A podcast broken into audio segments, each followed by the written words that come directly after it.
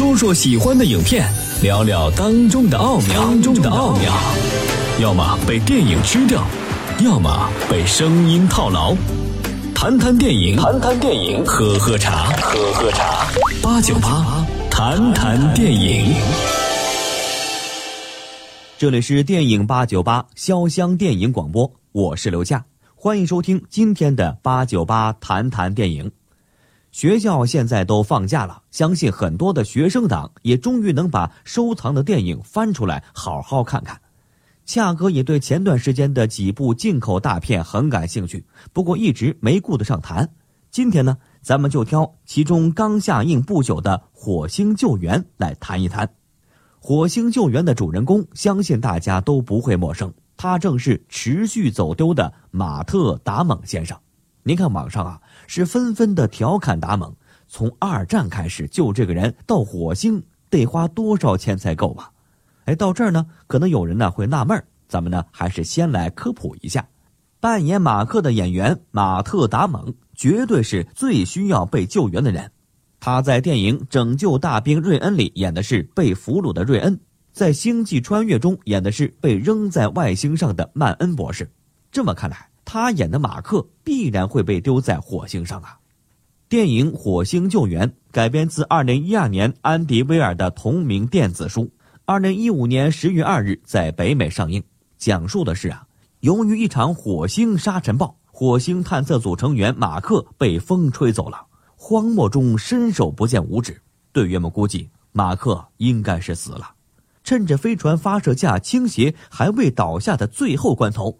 大伙儿赶紧坐着飞船返回了，结果呢，马克在火星上睡了一觉后居然醒了，还默默地跑回营地里给自己做了个小手术。马克在火星孤身一人，面临种种困难和意外，仍想方设法回到地球。哎，是这么一个《鲁滨逊漂流记》一般的故事。影片获得第七十三届金球奖音乐喜剧类最佳影片。电影《火星救援》的开头给我们展示了火星的贫瘠。虽然在影片播出后啊，有科学家说啊，在火星表面发现了液态水，但是影片中呢，还是延续了火星无水的概念。马克和他的团队在火星上完成代号为“战神三号”的任务，他们在火星上采集样本，以供科学家们分析数据。作为十年后首个登上火星的团队，他们的任务非比寻常。组员们彼此互相照顾。今天要让太空署里的人扬眉吐气。那边情况怎么样，沃特尼？哦，你听到这个应该会非常开心的。十四区、二十八区的颗粒非常粗糙，二十九区的要细得多，适合拿来做化学分析。哦，每个人都听到了吧？马可刚刚发现了泥土，我们需要通知一下媒体吗？好吧，马丁尼兹，你都在干嘛了？仍在盯着火星深空小艇，确保它是竖着的。像我知道的，目视检查设备是任务成功的关键。火星深空小艇还笔直的竖着。开着你的频道和马丁尼兹打情骂俏，大家都听着。我也很烦。好，马丁尼兹队长，请你闭上你那张油嘴。喜欢用另一个词来形容马丁尼兹的嘴。你是在羞辱我吗？请叫人家贝克博士。要你一句话，我非常乐意关闭通话。韩森，保持通话是整个。把他的频道关掉，为我的同胞道歉，沃格尔。接受道歉。我们需要多少样本？七个，每个一百克。有情况风暴警告。队长，请马上过来看看这个。We have a mission update. Storm warning.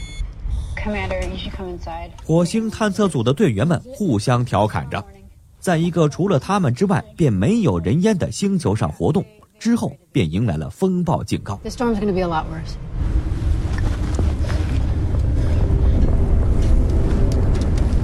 风暴将他们撤离的火箭吹歪，马克提出了非凡的点子。利用发电站的电缆当成绳索来扭正火箭，以便于飞行。但是风暴太过猛烈，马克被发电站的天线击中，与团队失去联系，其高科技产品生命检测器也失灵了。队长，正在返回。小汉森，准备走。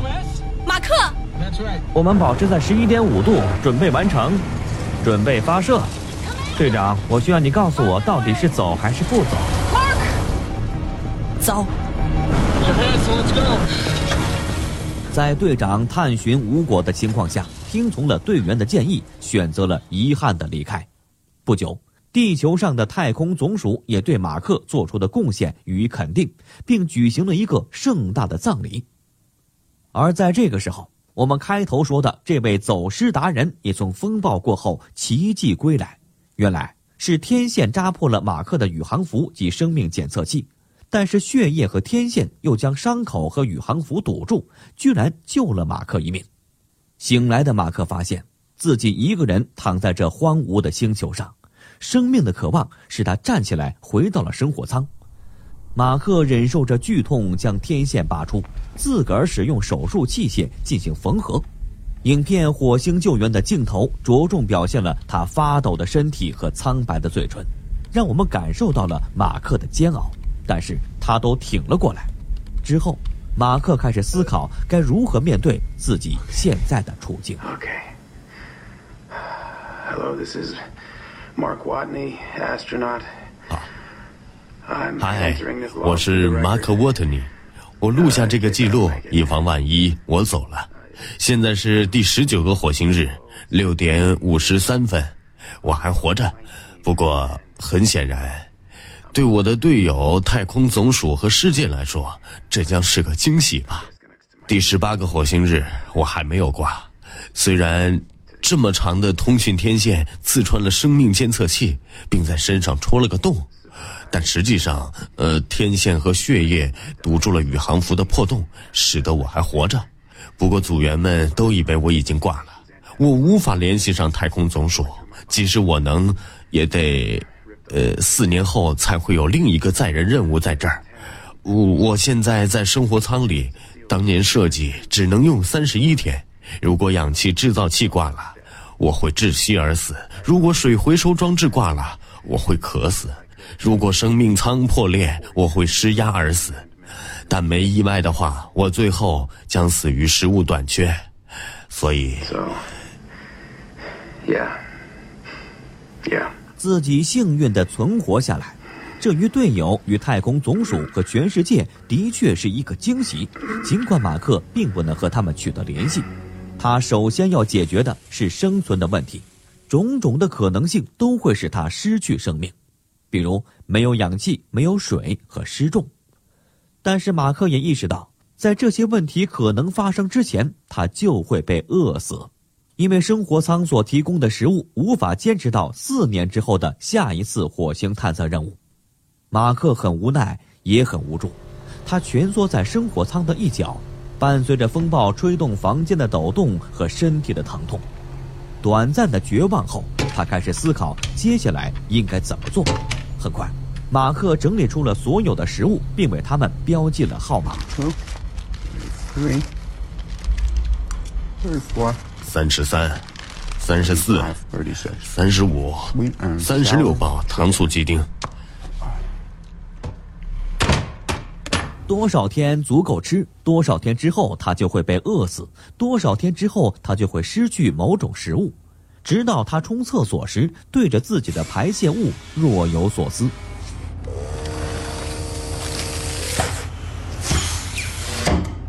电影《火星救援》的导演在提到这个画面的时候，都忍不住大笑，因为很多人都会觉得有一些不舒服的感觉。但是，当生命受到威胁，用自己的排泄物来培育让自己能够活下去的希望，是一件多么令人兴奋的事情。Right, let's do the math. 好吧，让我们算一下。